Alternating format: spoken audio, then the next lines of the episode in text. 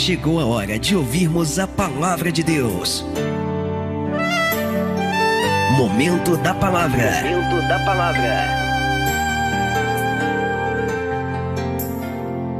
Louvado, adorado, glorificado seja o nome do Senhor. Uma boa noite para você, meu irmão. Uma boa noite para você, minha irmã. Você que está sintonizado, você que está nos vendo, você que está nos ouvindo.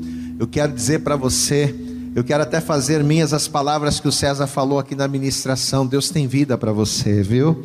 Eu já quero profetizar também esta palavra sobre você. Deus tem vida. Mas a vida que o Senhor tem para nos oferecer, a vida que o Senhor disponibiliza para cada um de nós, depende de nós acreditarmos e tomarmos posse dela. Deus tem vida para nós, Deus tem vida para cada homem, para cada mulher.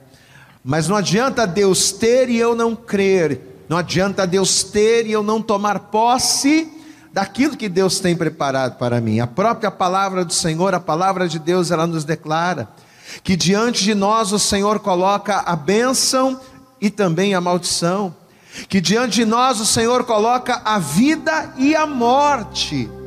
Escolhe, pois, a vida para que vivas. Você sabe por que tem tanta gente sofrendo? Você sabe por que tem tanta gente perecendo sem ter vida de verdade? Porque Deus tem colocado diante dele, diante dela, a vida e a morte. E a pessoa, pelas suas escolhas, pelas suas atitudes, pelos seus posicionamentos, ela tem escolhido a morte, ela tem escolhido maldições, se nós sairmos aqui por essa porta e perguntarmos para cada pessoa que está na rua: o que, que você quer? Você quer a vida ou a morte? Você quer a bênção ou a maldição? Todo mundo vai dizer: ah, eu quero a vida, claro. Quem é que vai escolher morrer?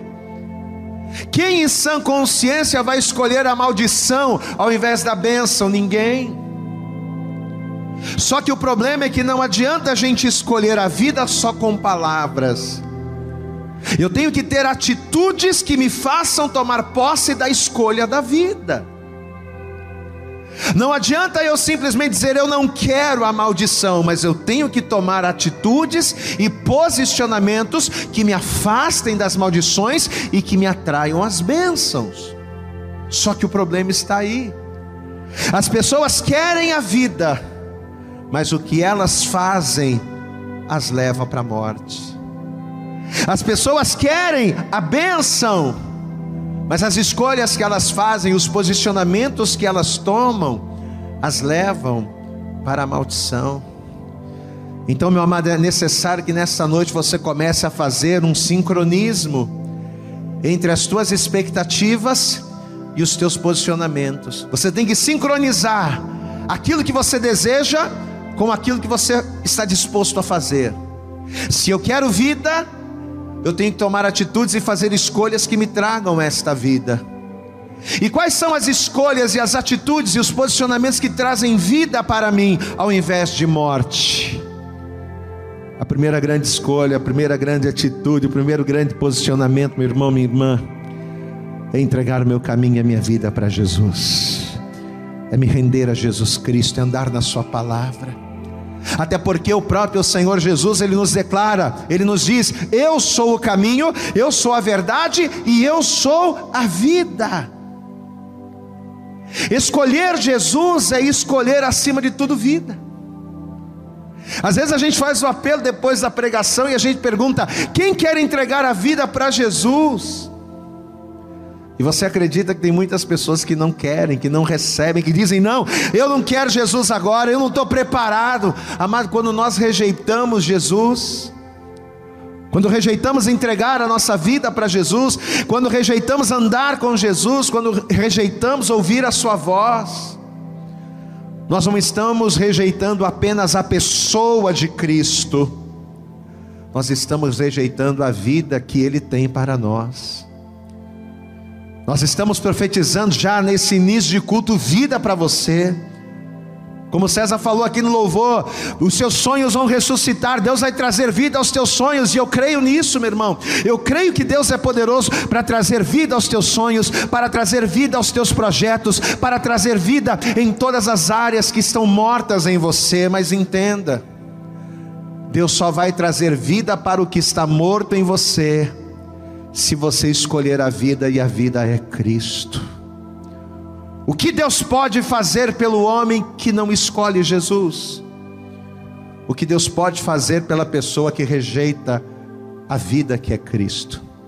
Então, que nesta noite você já comece a entrar no clima, já comece a entrar no espírito, para que você venha aprender a tomar posse da vida que Deus ele já tem disponível para você. Jesus Cristo ele morreu na cruz do Calvário ele derramou o seu sangue até a última gota, e quando não tinha mais sangue, saiu água. Ele se esvaiu por nós, e sabe para quê? Você sabe por que Jesus morreu?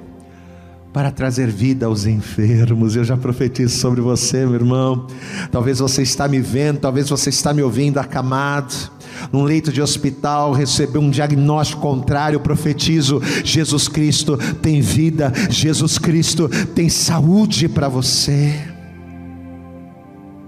O castigo que nos traz a paz, diz a palavra em Isaías, estava sobre Cristo e pelas suas pisaduras, nós, eu, você, você que está aí no leito de hospital, você que está acamado, você é sarado por Cristo.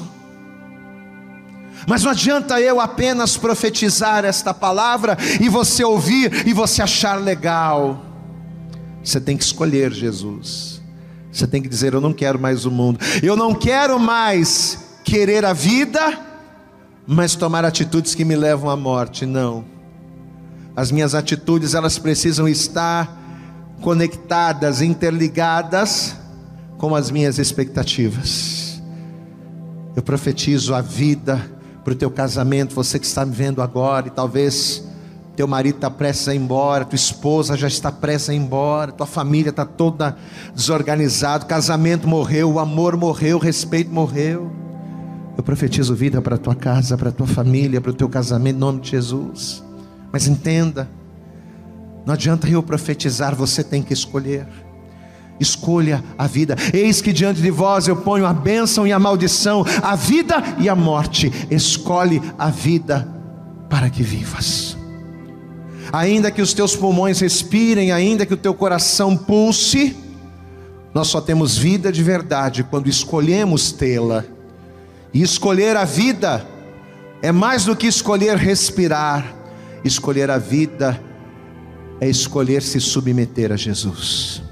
Entrega o teu caminho ao Senhor, confia nele, e Ele com certeza tudo fará em você. O que nós estamos falando aqui não é ainda a palavra, tá? Está me dando vontade até de falar mais coisa, mas eu não vou falar mais para gente. Senão a gente vai profetizando aqui, a gente vai falando. O Espírito Santo vai dando e a gente vai ministrando e a gente nem entra na palavra, mas já toma posse disso que você já ouviu aí, já recebeu. Recebe em nome de Jesus, tá bom? Mas essa noite Deus tem uma palavra para você. Uma palavra que eu tenho certeza que se você ouvi-la, mas sabe o que eu quero que você faça hoje? Eu não quero que você apenas ouça com os ouvidos, eu quero que você saboreie a palavra. Você sabe que a gente, os nossos ouvidos, ele tem que provar as palavras da mesma forma que a boca prova, que o paladar prova o alimento. Existe um texto na palavra de Deus que diz isso. Como é que o nosso paladar ele prova o alimento? Ele saboreia, não é? Para a gente poder sentir o gosto da comida, a gente coloca na boca e a gente mastiga com calma. Tem gente que já engole direto, né? Mas como é que é o certo? A degustação, né? A gente tem que degustar, a gente tem que saborear o alimento. Então, assim como a boca prova o paladar, os nossos ouvidos, eles precisam provar, eles precisam saborear a palavra, entendê-la. E se nessa noite você tomar posse daquilo que você vai ouvir, pode ter certeza que toda a morte que tem assolado você vai cair por terra e a vida de Deus vai alcançar, vai alcançar todas as áreas vai alcançar você por completo. Eu quero que, por favor, nesta noite você pegue a palavra de Deus. Acredito que Deus já está falando com você através das canções, através das ministrações, mas Deus tem uma palavra preparada para você. E eu quero que você abra em Gênesis, no capítulo de número 4. Gênesis, primeiro livro da Bíblia. Gênesis no capítulo 4. Agora é momento de você parar tudo, viu? Se você quer de fato a vida, você precisa ouvir o autor da vida. Pastor, eu quero muito vida para mim, para minha casa, para minha família, para as minhas finanças. Eu quero tomar posse da vida que Deus tem para mim. Então você tem que ouvir aquele que é a vida. Porque Jesus disse que ele é a vida, mas ele também é a verdade. Ele é a vida, mas ele também é a palavra. Então se eu quero vida, eu tenho que ouvir a palavra. Ah, pastor, eu quero muito a vida que Deus tem para mim, mas esse negócio de ouvir a palavra, eu não sou muito chegado não. Você nunca vai tomar posse da vida de Deus se você não é ouvinte e praticante da palavra. Vamos para a Bíblia, Gênesis capítulo 4. Veja o que o Senhor vai dizer aqui, a partir do versículo de número 3. Gênesis, capítulo 4, verso 3, diz assim a palavra: E aconteceu ao cabo de dias, que Caim trouxe do fruto da terra uma oferta ao Senhor. E Abel também trouxe dos primogênitos das suas ovelhas e da sua gordura. E atentou o Senhor para Abel e para a sua oferta, mas para Caim e para sua oferta não atentou. Irou-se Caim fortemente e descaiu-lhe o seu semblante, e o Senhor disse a Caim: Caim, por que tiraste? Por que descaiu o teu semblante? se fizeres bem. Olha o que o Senhor está dizendo, olha a repreensão, olha o ensinamento que o pai, porque Deus é o pai, assim como um pai ao filho que ama, ele repreende, assim como o pai repreende ao filho a quem ama. Amado Deus, Ele também nos repreende, e nem por isso Ele deixa de nos amar. Ah, mas Deus às vezes me repreende, Deus às vezes deixa eu passar por algumas coisas, Deus às vezes permite umas situações, pois é. Mas Ele permite isso porque Ele te ama e é para nos ensinar. Olha o que Deus está falando aqui, ô Caim, filho, se bem fizeres, não é certo que serás aceito, não é certo que haverá aceitação para ti, mas se não fizeres bem, o pecado jaz à porta, e sobre ti será o seu desejo, mas sobre ele deves dominar. O pecado está à porta, Caim. Se você não fizer o bem, o pecado vai entrar. E se o pecado entrar, ele vai te dominar. E se ele te dominar, filhão, aí a coisa fica feia. E quantas pessoas que, por não ouvirem a repreensão, o ensinamento de Deus, ao invés de fazerem o bem, ao invés de fazerem aquilo que é agradável, fazerem aquilo que é correto, ao invés de receberem o puxão de orelha de Deus, como um gesto de amor e de preocupação, às vezes Deus corrige a pessoa e a pessoa ela enche o coração de ira, de raiva, o mal entra, e ao invés de fazer o que é bem, ela, o que é bom, ela faz aquilo que é mal. E uma vez que fazemos aquilo que é mal aos olhos do Senhor, nos afastamos da vida que Ele tem para nós. Olha como é que tudo se linka, né? Como é que tudo se encaixa. Vou ler mais uma vez. Versículo 3: E aconteceu ao cabo de dias que Caim trouxe do fruto da terra uma oferta ao Senhor. E Abel também trouxe dos primogênitos, dos primogênitos das suas ovelhas e da sua gordura. E atentou o Senhor para Abel e para a sua oferta, mas para Caim, para a sua oferta, não atentou. Irou-se Caim fortemente, descaiu-lhe o seu semblante, e o Senhor disse a Caim: Por que tiraste? Não é motivo para isso. Porque descaiu o teu semblante, não é para isso, não é motivo para isso. Se bem fizeres, não é certo que serás aceito. Haverá aceitação para ti. Se você fizer a coisa correta, do jeito correto, assim como eu olhei para Abel, seu irmão, e o recebi, eu vou te receber também. Você pode viver uma vida toda de erros, mas se você entender que precisa fazer a coisa certa, e se você fizer, eu vou te aceitar. Olha o que Deus está falando para Caim, olha o que Deus está falando para nós. Amado, não importa a vida de erros que um dia você teve, a vida de pecados que um dia você viveu, mas se hoje, ao ouvir a palavra do Pai, se você escolher fazer o que é correto, fazer o bem, haverá aceitação para ti. O Senhor de maneira nenhuma nos lança fora. O Senhor de maneira nenhuma lança fora aqueles que estão dispostos a fazer o bem. Você é esta pessoa? Você está disposto, está disposta hoje, ouvindo essa palavra, a fazer bem? Então, por favor, curve a tua cabeça, feche os teus olhos e vamos orar. Senhor nosso Deus, Pai Todo-Poderoso, Pai querido, Deus amado. Nós estamos aqui na tua casa, Senhor, em mais este culto online, aonde, Senhor, nós só temos aqui presentes eu e o César. Mas nós estamos agora entrando, Senhor, na casa de centenas de pessoas. Muitas pessoas agora estão nos recebendo em Sua casa, mas não a mim, não ao César, mas através de nós a presença do Teu Espírito e a Tua voz, a Tua palavra, Senhor, a vida do Senhor por intermédio da palavra. Então, em nome de Jesus, nós te pedimos agora: prepara os corações, prepara os ouvidos para ouvir, o coração para receber e a mente para assimilar, para que ouvindo, entendendo e obedecendo, essa pessoa se posicione de tal maneira que as atitudes dela tragam vida ao invés de morte. Ministra, Senhor, os corações de todos aqueles que nesta hora estão sedentos para ouvir a tua palavra. Fala conosco e nos abençoe poderosamente nesta hora. É o que nós te pedimos, Senhor, com toda a nossa fé. E desejar te agradecemos o nome de Jesus. Amém, Senhor. Amém, Jesus. E graças a Deus. Você sabe que quando Deus disse essas palavras, na verdade Deus ele estava se dirigindo a Caim, que pelo fato de ter deixado de fazer o bem, pelo fato de Caim ter feito aquilo que era mal, ou ter feito algo que deveria ser uma bênção, mas da maneira errada, a Bíblia diz de maneira clara que Caim não vai ser aceito por Deus, Caim vai ser reprovado naquilo que ele fez. Só que o que nos chamou a atenção não foi somente a reprovação de Deus pela conduta do Caim, não. Não foi apenas o fato de Deus não ter recebido ou de Deus não ter aprovado aquilo que ele fez. Mas o que nos chama a atenção foram as lições embutidas aqui, nessa história.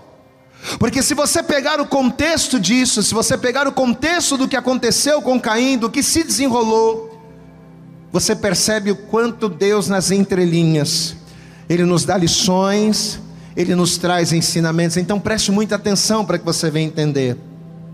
A história nos conta que Caim e Abel resolveram um dia apresentar uma oferta para Deus. Era o desejo do coração deles. Eu quero apresentar algo ao Senhor.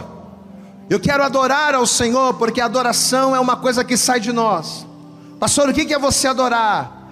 É você pegar algo que é seu seja sentimento, seja material, seja natural, é você pegar algo que é seu e você apresentar e você render para Deus.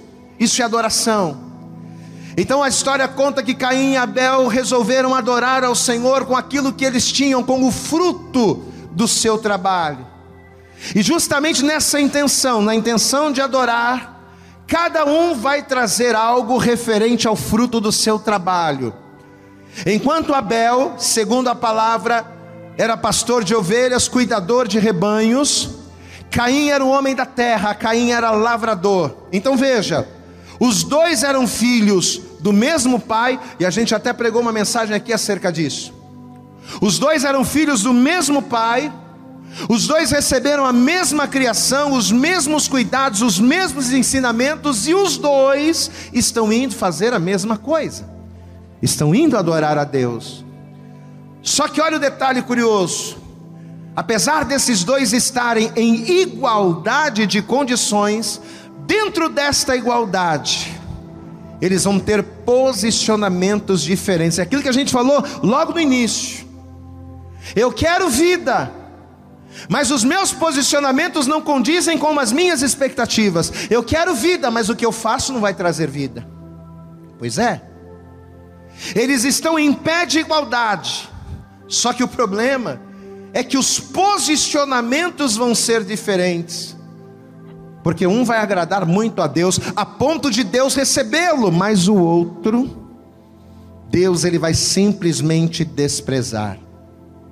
E vai ser justamente aqui, dentro do desprezo de Deus, pelo fato de Caim ter feito algo mal, vai ser justamente aqui que nós vamos enxergar o primeiro ensinamento dessa mensagem. Porque às vezes, enganosamente, porque enganoso é o coração do homem, isso é uma grande verdade. Muitas das vezes nós, enganosamente, achamos que somente o fato de fazermos coisas para Deus é o suficiente. Às vezes enganosamente achamos, ah, estou trabalhando para Deus, estou servindo a Deus, estou adorando a Deus, então achamos que só o fato de fazer é o que está bom. Mas entenda, meu amado, existem males que são gerados na nossa vida, que muitas das vezes são produto, não daquilo que nós não fazemos, mas produto daquilo que fazemos, você sabia disso? Não é somente o não fazer, não é somente o não realizar que nos traz males, que nos gera dores, não. Ah, se eu não buscar a Deus, se eu não adorar a Deus, se eu não ler a palavra, ah, se eu não for fiel, aí Deus, Deus se entristece, a coisa complica. Não, não é só o fato de eu não fazer que entristece Deus. Só que o que muita gente não sabe é que mesmo fazendo, dependendo da maneira com que fazemos, mesmo orando, mesmo estando na igreja, mesmo ouvindo a palavra, mas dependendo da maneira com que fazemos estas coisas, às vezes, mesmo fazendo, não somos abençoados. Às vezes, mesmo fazendo, as coisas não fluem. É verdade. Quantas e quantas pessoas que às vezes chegam para nós e dizem, pastor, eu não entendo, eu sou dizimista, eu sou ofertante, eu estou na igreja, eu estou firme, eu estou blindado, porque a pessoa acha que ser dizimista e ofertante significa que ela vai estar blindada numa redoma de cristal e nada vai acontecer com ela. Pastor, eu não entendo por quê. Pois é. Às vezes a gente está fazendo as coisas para Deus, mas por fazermos da maneira errada, Deus não está nem recebendo. E a gente está achando que está abafando. Não, não é verdade. A gente tem vários exemplos disso na Bíblia. Você quer ver um exemplo vivo disso? Vai ser o rei Davi. A Bíblia nos conta, a história nos conta que depois de 20 anos, 20 anos perdida, afastada, Davi ele resolve trazer de volta para Jerusalém a arca do Senhor. E a arca de Deus representava a presença de Deus no meio do povo. Então, olha só, o desejo nobre de Davi, o que, que Davi queria? Davi queria trazer de volta a presença de Deus para o seu povo. A arca está sumida, está afastada de nós, vamos trazer a presença de Deus de volta. Coisa linda. Que boa intenção a de Davi. Isso era importante demais. Trazer a arca de volta para Jerusalém significava trazer de volta a presença de Deus para o centro do povo. E aqui Deus já, já começa a nos ministrar também. Porque a coisa mais importante para que nós possamos ir bem em tudo aquilo que fizermos é a presença de Deus estar em nós. É atrairmos a presença de Deus, para que não sejamos nós a fazer, mas para que seja o Espírito de Deus a nos conduzir. Não adianta nada eu querer trabalhar, eu querer cantar, eu querer pregar, eu querer evangelizar, eu querer subir, eu querer descer, eu querer fazer de qualquer maneira, não. Deus tem que estar à frente, a presença de Deus tem que estar no centro da coisa. E Davi ele vai ter esse entendimento: peraí, eu sou rei, mas não dá para eu reinar se a presença de Deus não estiver aqui. Glória a Deus por isso. Não dá para eu reinar, não dá para eu cumprir o chamado, o propósito de Deus na minha vida, porque foi Deus quem me levantou rei. Não dá para eu cumprir o propósito de Deus na minha vida se a presença de Deus não estiver no lugar dela. Só que o problema é que para atrair esta presença, Davi teria que atrair a presença do jeito de Deus. E aí que a coisa vai complicar um pouco. Vamos comigo para a palavra. Levítico no capítulo de número 26. Olha o que a palavra de Deus diz aqui. Levítico no capítulo 26.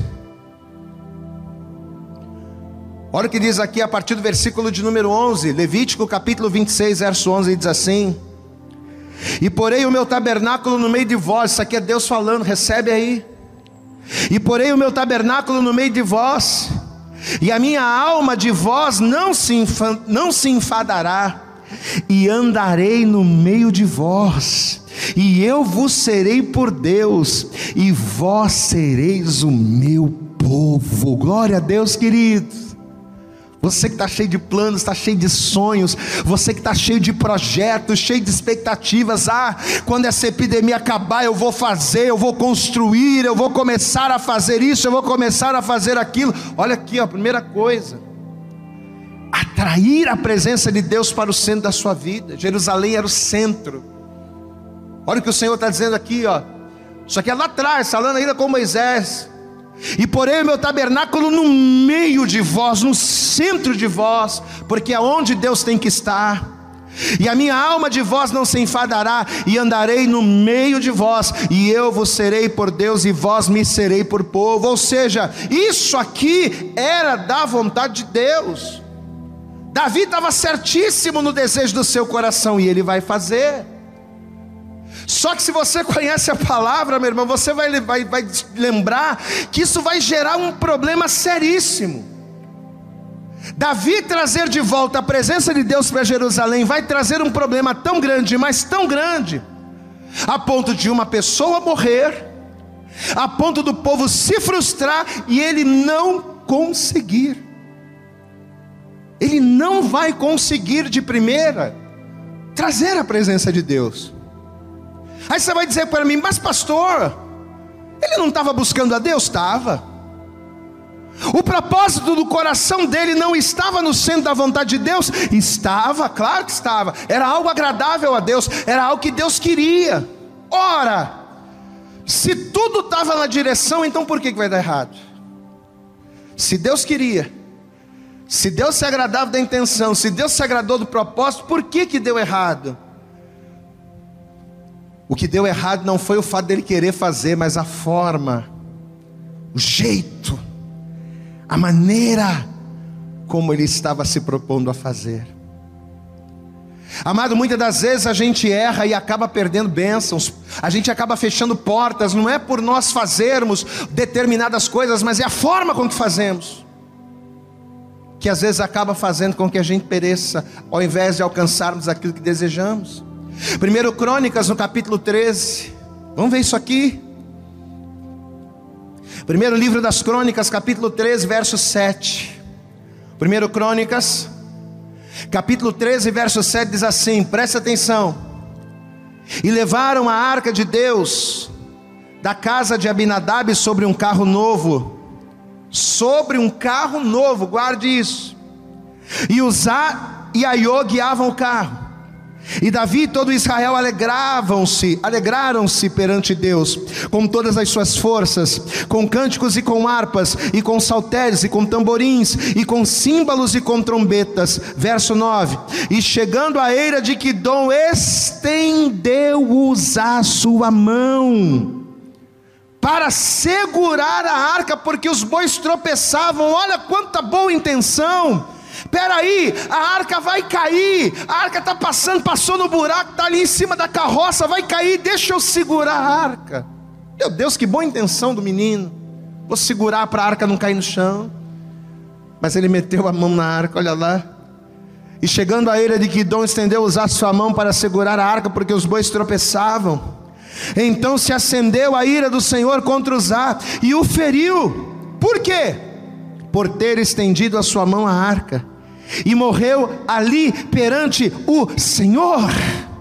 Olha que coisa terrível. E Davi se encheu de tristeza, verso 11. E Davi se encheu de tristeza porque o Senhor havia aberto brecha em Uzá, por isso chamou aquele lugar Pérez Uzá até o dia de hoje. Aquele, e aquele dia temeu Davi a Deus, dizendo: Como? Como trarei a mim a arca de Deus? Por isso Davi não trouxe, não trouxe a arca a si, a cidade de Davi, porém a fez levar à casa de Obed-edom, o geteu. Olhe para cá. A princípio, quem não conhece essa história, quem não conhece a palavra, pode pensar: meu Deus, não tem motivo para Deus se entristecer, para Deus fazer o que isso aqui, para Deus fazer isso aqui. Não tem motivo para a coisa não dar certo, tá tudo direitinho. Direitinho, é? Se você for comigo em Êxodo, vamos ver aqui, ó. Êxodo no capítulo 25. Vamos voltar um pouco mais na palavra. Você está em Crônicas, volta lá, para o início da Bíblia. Olha o que diz aqui, ó. Êxodo capítulo 25. Vamos ler a partir do versículo 10 para você entender. Êxodo 25, verso 10 assim: Também farão uma arca de madeira de acácia. O seu comprimento será de dois côvados e meio, e a sua largura de um côvado e meio, e de um côvado e meio a sua altura. E cobri-la-á de ouro puro por dentro e por fora cobrirás, e farás sobre ela uma coroa de ouro ao redor, e fundirás para ela, isso aqui é Deus dando né, as coordenadas para que a arca fosse edificada, e fundirás, verso 12: e fundirás para ela quatro argolas de ouro, e as porás nos quatro cantos dela, duas argolas num lado dela, duas argolas no outro lado, e farás varas de madeira de acácia e as cobrirás com ouro. E colocarás as varas nas argolas ao lado da arca, para se levar com elas a arca. O Davi vai pegar a arca de Deus cheio de boas intenções. Puxa vida! É a presença de Deus, vamos trazer de volta para Jerusalém, vamos fazer festa, cheio de boas intenções. Só que em vez de ele colocar as varas nas argolas, porque era assim, ó, era uma argola aqui, ó. Imagina que isso aqui, o púlpito, é a arca. Aí Deus colocou uma argola aqui, outra aqui, outra aqui, outra aqui. Aí o que o camarada tinha que fazer para carregar? Colocava a vara numa argola aqui, nas argolas aqui, colocava outra vara aqui, Aí um segurava aqui, outro aqui, outro na frente, outro no outro lado. A arca, ela era carregada sobre as varas no ombro. Esse era o jeito que Deus queria que a coisa fosse feita. Você entende isso? Não adianta só a gente fazer, tem que ser do jeito de Deus. Só que em vez de Davi obedecer isso aqui, meu irmão, ele vai comprar um carro novo. Vou comprar um carro novo. Eu vou fazer do meu jeito, meu jeito é melhor. Eu vou comprar um carro novo para Deus. Mas é isso que está na palavra. Era desse jeito que Deus queria que a coisa fosse feita. Veja comigo aqui, ó, Números capítulo 4. Você quer ver mais?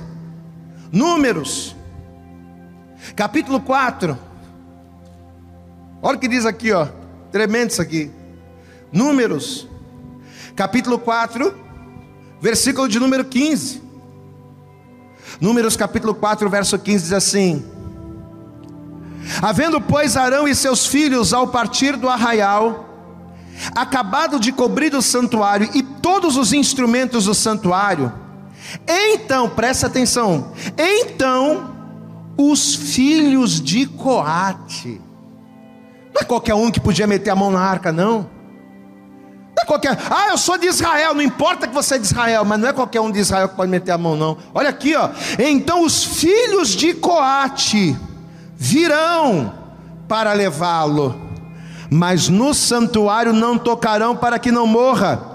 Este é o cargo dos filhos de Coate na tenda da congregação. Quem eram os filhos de Coate? Coate foi um dos filhos de Levi, era da tribo de Levi, somente eles poderiam conduzir a arca. Então olhe para cá, apesar do Davi estar tá cheio de boas intenções, poxa, vou trazer a presença de Deus de volta para Jerusalém, cheio de boas intenções, mas a maneira, a forma com que ele fez, totalmente contrária à vontade de Deus, vai trazer o que? Frustração aquilo que era para ter trazido alegria, aquilo que era para ter trazido satisfação ao coração, vai trazer frustração, e não é isso que acontece muitas vezes. Às vezes a gente está trabalhando para Deus, a gente está fazendo a obra de Deus, a gente está seguindo a Deus, e a gente se propõe a fazer, a trabalhar, a buscar, mas ao invés daquilo trazer alegria, traz frustração. Por quê? Não é porque Deus não está, ah, Deus não estava no negócio, porque se Deus tivesse, seria. Não! Às vezes Deus está no negócio, às vezes Deus Ele quer que seja feito, às vezes Deus está dando todo o apoio, mas só que quando você vai fazer, você quer fazer do teu jeito. É aquela pessoa que quer buscar a Deus do jeito dela, é aquela pessoa que quer servir a Deus do jeito dela. Eu não preciso estar na igreja, eu não preciso de pastor, porque eu sou templo de Deus, eu sou morada do Espírito, então eu vou fazer do meu jeito.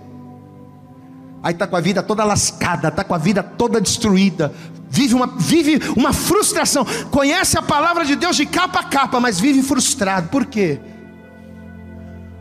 Porque não faz a vontade de Deus do jeito de Deus quer fazer a vontade de Deus do seu próprio jeito. Amado, e essa aqui é a primeira lição que Deus, através da palavra, nos traz no dia de hoje. Qual é a primeira lição de hoje para nós? A de que nem sempre fazer é o bastante. Deus ele não quer apenas que você faça coisas, que você trabalhe, que você o conheça, que você o busque, que você ore, que você esteja na igreja, que você jejue, que você faça propósitos. Deus não quer apenas que você faça, mas Deus ele quer que você comece a se preocupar a, a maneira com que você está fazendo as coisas para Ele. Ah, eu vou dar uma oferta para Deus, tá? Mas você vai dar como? Você está dando uma oferta para Deus por quê? Quais são as intenções? Quais são os propósitos? De que maneira você vai fazer isso? Daquilo que sobra, daquilo que resta? Não basta só fazer, mas como é que faz? Eu vou fazer um propósito, eu vou fazer um propósito de oração, mas como é que você está orando? Você está orando de qualquer maneira? Você está consagrando a tua vida ou você está fazendo a coisa como você quer, de qualquer forma? É igual aqui no mapa, todo início de mês, os sete primeiros dias do mês, a gente jejua e ora. Glória a Deus, estou jejuando, pastor, estou orando, mas como? Como é que você está jejuando e orando? E pastor, tem dia que eu até esqueço de orar. E pastor, tem dia que eu até esqueço de jejuar, peço perdão três, quatro, cinco vezes a Deus. Não basta fazer, mas é como faz. Amém? Você quer ser abençoado? Você que está me vendo agora, você quer ser abençoado? Segundo aquilo que você faz. Você sabe o que Jesus disse lá em João no capítulo 15? João, Jesus ele disse: Não me escolhesses vós a mim, mas eu vos escolhi a vós e vos nomeei. Sabe para quê? Eu te nomeei, eu te chamei para que você vá e para que você produza frutos. Ou seja, eu te chamei, eu te escolhi para que você trabalhe. Eu te chamei, eu te escolhi para que você produza frutos, a fim de que tudo que você pedir em meu nome, o Senhor te conceda. Mas espera aí. Eu fui chamado para trabalhar, eu fui chamado para dar fruto, eu fui chamado para fazer, mas a maneira com que se faz é fundamental.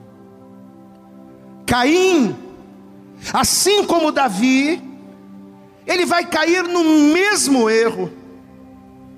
Caim vai errar não por deixar de fazer, ele vai fazer. Ele não vai deixar de ofertar a Deus, ele não vai deixar de adorar, ele vai ofertar, ele vai adorar. Mas a maneira com que ele faz a coisa para Deus, mesmo fazendo, vai lhe render frustração ao invés de alegria vai lhe render frustração ao invés de contentamento. Aquilo que deveria ser um prazer para Caim, vai se transformar em algo mal, não pelo propósito ou por não fazer, mas pela maneira com que fez. Vamos voltar comigo, Gênesis, vamos lá. Gênesis, no capítulo de número 4, no verso 3.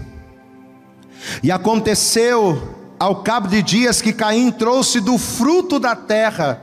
Olha aí, ó, a gente sempre ministra e ensina isso aqui. E aconteceu ao cabo de dias. Sabe o que significa isso? Caim vai colher o fruto da terra, mas ele não vai trazer o melhor para Deus. Sabe? Ele vai colher o fruto da terra, ele vai escolher o melhor, ele vai separar o melhor para ele Aí, ao cabo de dias, depois que ele se proveu, depois que ele se abasteceu, que ele se garantiu, aí ele vai separar uma coisa ou outra para Deus. Está aqui, ó. Não é o pastor que está falando, não, é a palavra.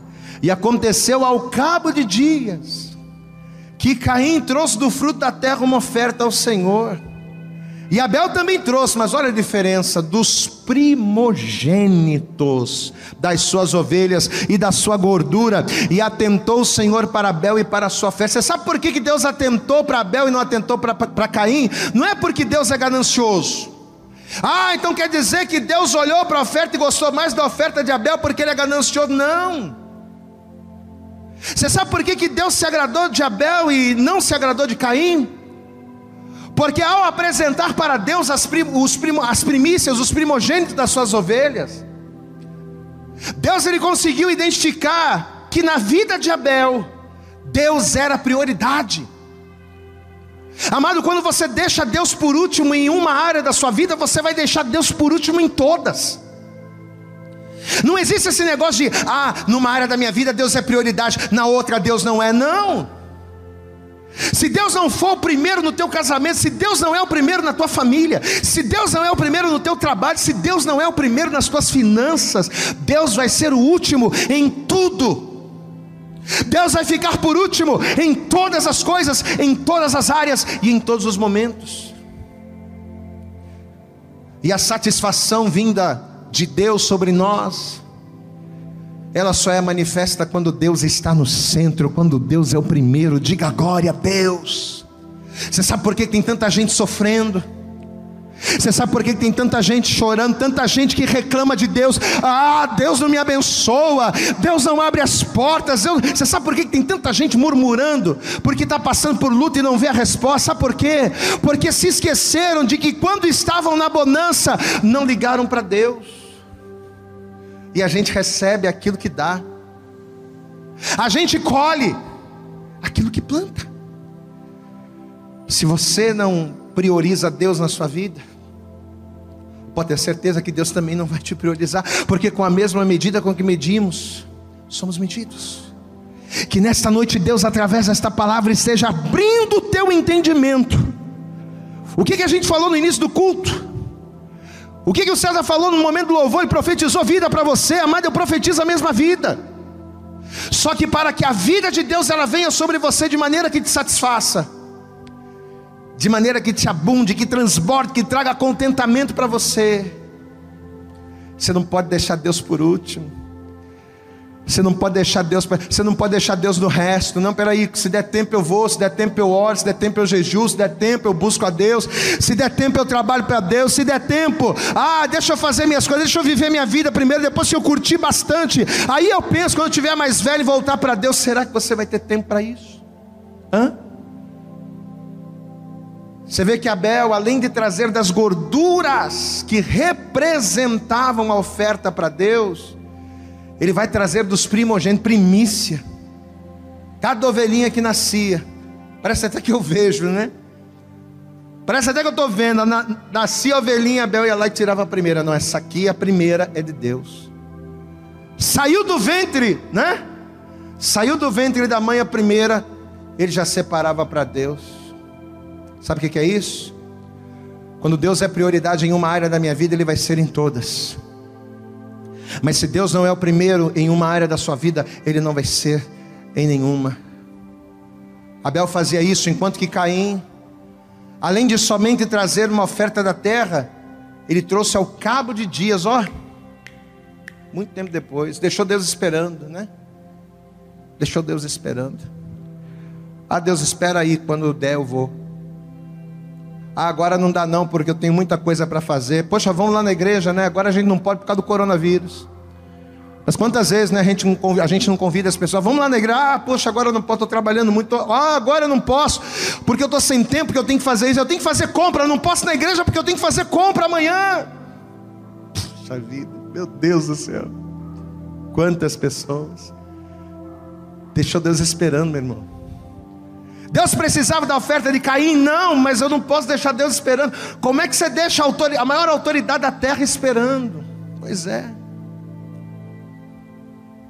Primeiro ele fez aquilo que lhe apraz, aquilo que lhe aprazia, aquilo que ele queria. Primeiro ele se supriu, primeiro ele se abasteceu, primeiro ele resolveu o que ele achava importante.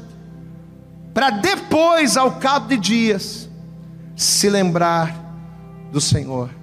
Então, a primeira lição de Deus para as nossas vidas nessa noite, eu quero que você guarde isso. Não basta só fazer, o importante é como se faz. Repita isso. Não basta só fazer, o importante é como se faz. Agora, o segundo detalhe, a segunda lição, está logo depois disso aqui, está juntinho.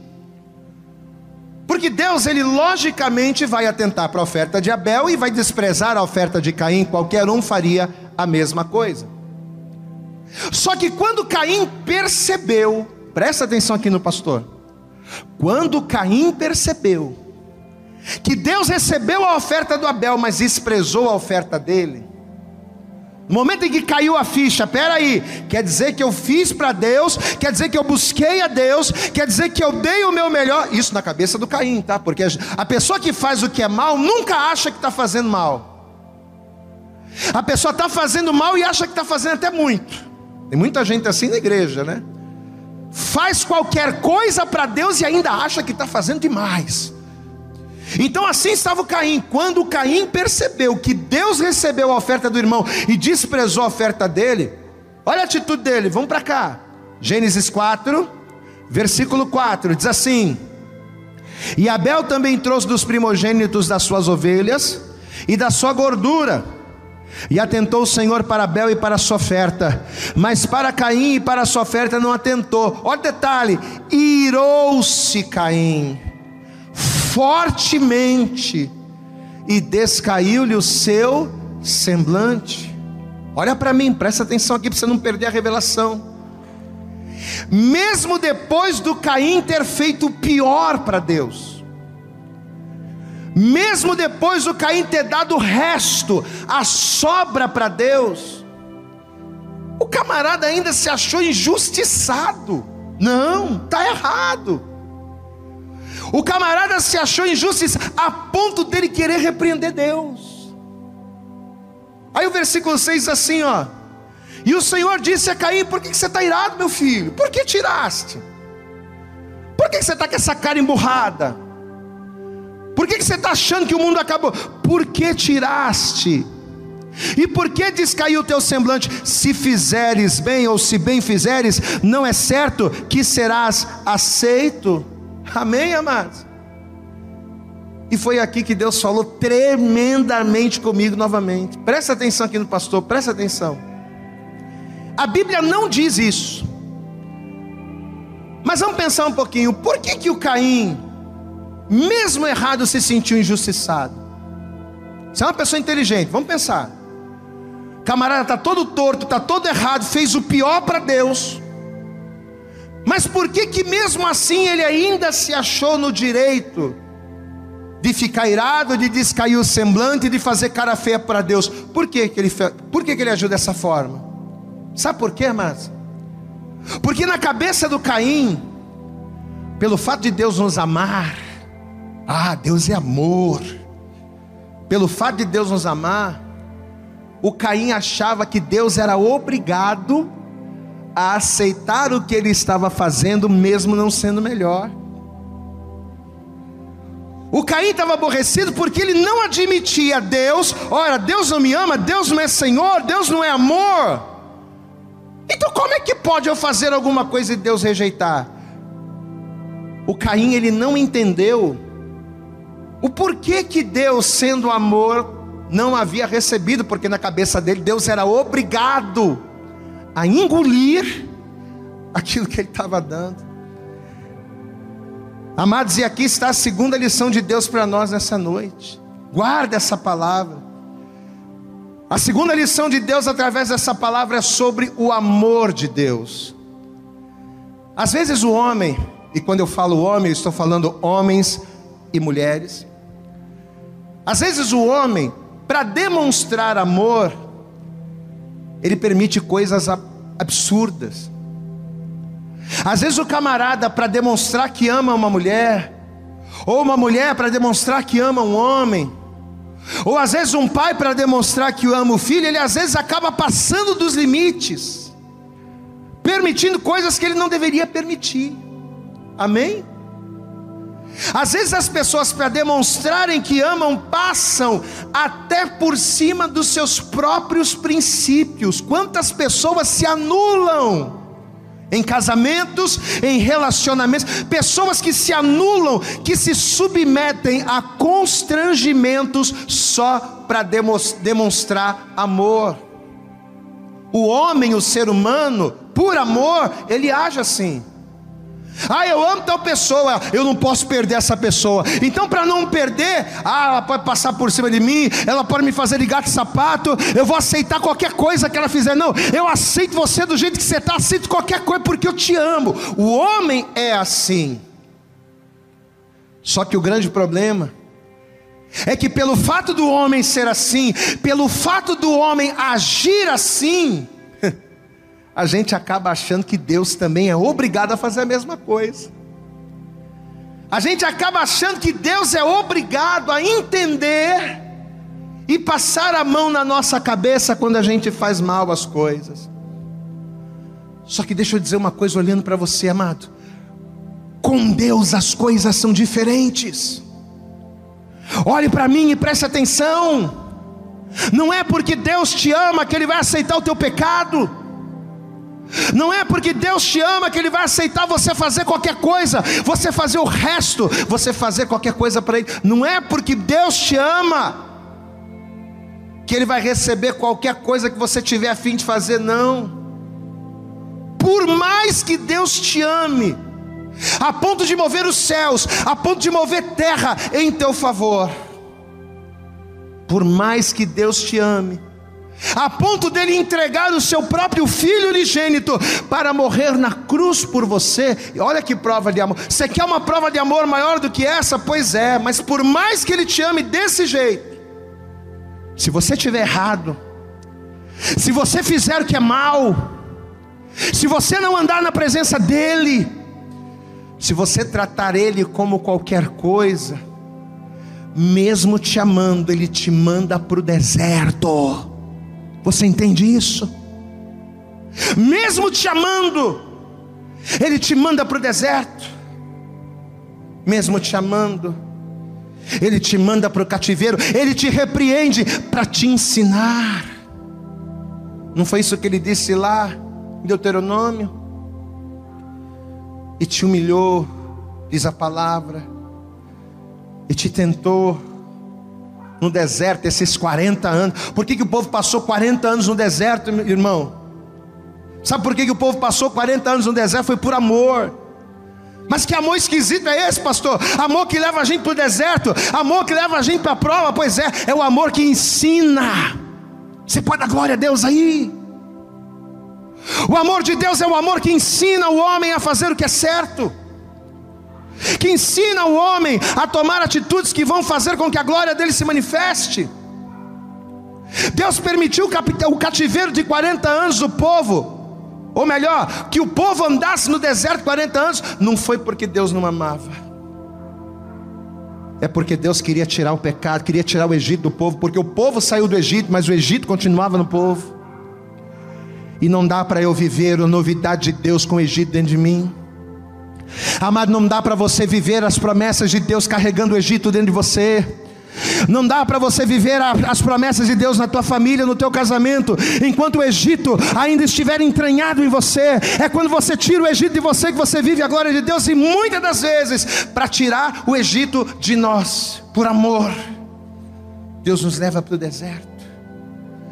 Deus nos repreende, Ele usa a varinha. Ó.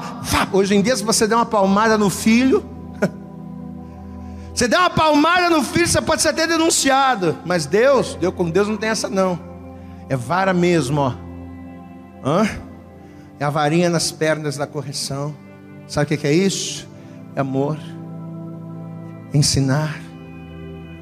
Amado, se você estiver errado, se você fizer o que é mal, Deus ele permite a vergonha muitas das vezes para que nós venhamos ser corrigidos a fim de que venhamos fazer o que é certo e viver as suas promessas. Provérbios no capítulo 3, versículo 11, a palavra diz: Filho meu, não rejeites a correção do Senhor, e eu quero usar esse versículo para trazer essa palavra ao teu coração nessa noite. Olha o que Deus está falando para mim, olha o que Deus está falando para nós nesta hora. Filho meu, não rejeites a correção do Senhor, nem te enojes da sua repreensão, sabe por quê? Porque o Senhor repreende aquele a quem ama, assim como um pai ao filho a quem ele quer bem. Deuteronômio capítulo 8, verso 2: Te lembrará de todo o caminho pelo qual o Senhor te guiou esses 40 anos no deserto para te tentar, para te provar, para saber o que estava no teu coração, se guardaria os seus mandamentos ou não, e te tentou, e te humilhou, e te e permitiu que você passasse pela prova, Ele permitiu que você passasse pela moenda, mas Ele te sustentou com o maná que tu não conhecia, nem teus pais conheceram, para te dar a saber que nem só de pão viverá o homem, mas de toda palavra que sai da boca do Senhor, é disso que você vai viver. Mas a gente só aprende isso, a gente só aprende que vida está naquilo que Deus fala. A gente só aprende que não é só de pão que se vive, mas é da palavra de Deus quando? Quando Ele nos ensina. E como é que Ele nos ensina? Nos levando para o deserto. Só vive daquilo que Deus fala o homem que é ensinado por Deus e o homem que se permite ser ensinado por Ele. Deixa eu fazer uma pergunta: você acha que Deus não amava Caim? Você acha que Deus não queria? Você acha que Deus não ligava para Caim? Claro que Deus ligava. É claro que Deus amava, Deus amava Caim, mas não é porque Deus amava Caim que Deus era obrigado a aceitar qualquer coisa dele. Você entende isso? Não é porque Deus ama que Deus. Ah, eu estou nessa situação, mas Deus entende, né, pastor? Deus entende que eu estou sem força. Deus entende que eu estou desanimado, né, pastor? Deus entende que a minha situação não está não, não tá legal. Deus não entende, não, meu irmão. O que Deus entende é o seguinte: anda na minha presença e ser perfeito. É glória a Deus. É isso que Deus entende. Amado, nesse dia, nesta hora, você que está me assistindo, você que está me ouvindo, neste dia, Deus está falando com você. Essa palavra é para nós. Talvez você está me ouvindo, talvez você está me vendo do outro lado, e talvez você tenha se sentido injustiçado pelos homens e até mesmo por Deus, achando que Deus não te ama. Pastor, eu estou passando pela moenda, Deus não está nem aí para mim. Talvez você está me ouvindo agora, me vendo agora Talvez você está se sentindo injustiçado. Talvez você tenha passado por tantas dificuldades, tantas, e você tenha achado que Deus não está te vendo. Hum. Mas entenda, provar que Deus nos ama não é tirar as nossas lutas, não. Provar que Deus nos ama não é aceitar as nossas falhas, não. Provar que Deus nos ama não é passar, não é amenizar as consequências dos nossos erros, não. Provar que Deus nos ama é nos corrigir. A maior prova de amor que um pai pode dar ao seu filho, que Deus pode dar a nós, é corrigir, é nos corrigir daquilo que estamos errando, ainda que para nos corrigir, Deus tenha que dizer não.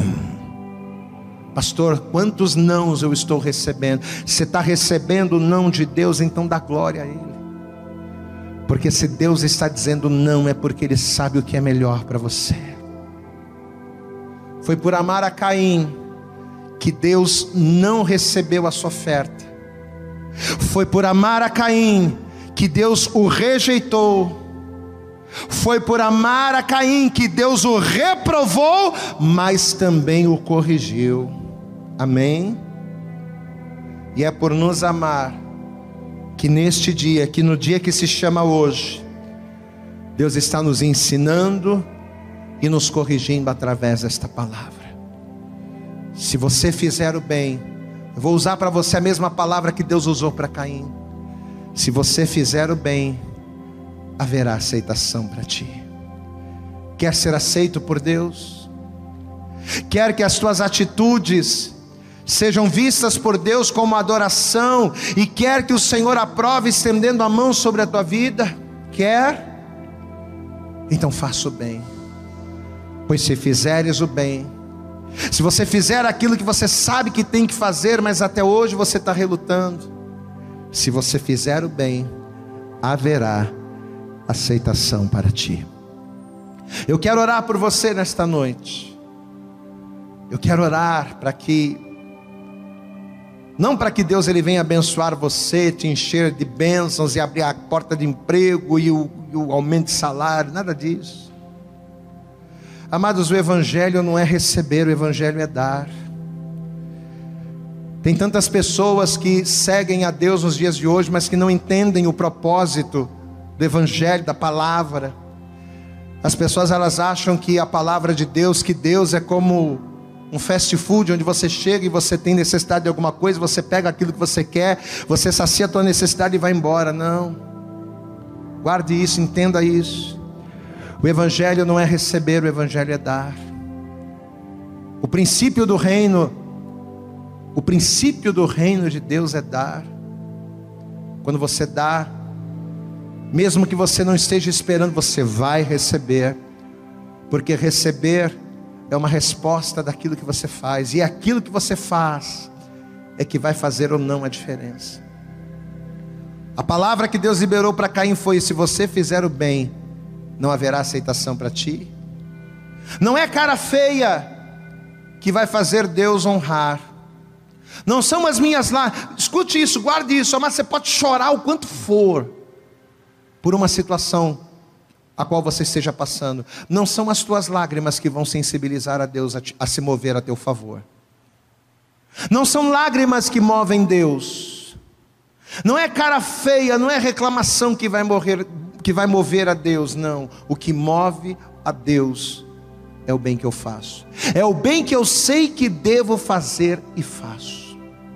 E nesta noite, através desta palavra, Deus está te ensinando, te ministrando. Deus está dizendo para você, meu filho, minha filha, eu quero me manifestar a você. Eu quero que você me conheça de uma maneira a qual você nunca me conheceu. Eu quero que você veja uma face minha a qual eu nunca te mostrei. É isso que Deus quer. Mas eu só vou fazer isso se você fizer bem. Se você fizer a coisa direita. Se você não somente fizer, mas fizer do jeito certo. Pastor, e para fazer do jeito de Deus, para fazer a coisa certa, o que, é que eu tenho que fazer agora? Hoje, em pleno século 21, hoje é dia 7 de maio de 2020, o que, é que eu tenho que fazer hoje, pastor? Qual é o bem que eu tenho que fazer hoje para Deus se mover em meu favor? Primeiro bem, maior, a, a, a coisa mais importante que você precisa fazer é entregar a tua vida para Jesus, é confessar Jesus Cristo como teu Salvador. É do jeito de Deus, eu estou te ensinando o jeito de Deus. O jeito do homem é diferente. Para o homem, o homem não precisa receber Jesus, não precisa batizar nas não precisa nem da igreja. Basta ter Deus no coração, devolver uma oferta de vez em quando, ouvir a palavra uma vez ou outra, botar louvor em casa. Esse é o jeito do homem. Eu estou te ensinando o jeito de Deus, o jeito de Deus é diferente. Primeira coisa do jeito de Deus é entregar a vida para Jesus. Pastor, por que eu preciso entregar a vida para Jesus? Porque eu preciso ser filho. A Bíblia diz que todos quantos o receberam recebem também o poder de serem feitos filhos de Deus. Eu me torno filho através de Jesus Cristo. E uma vez que eu me torno filho do Pai, o Pai me honra.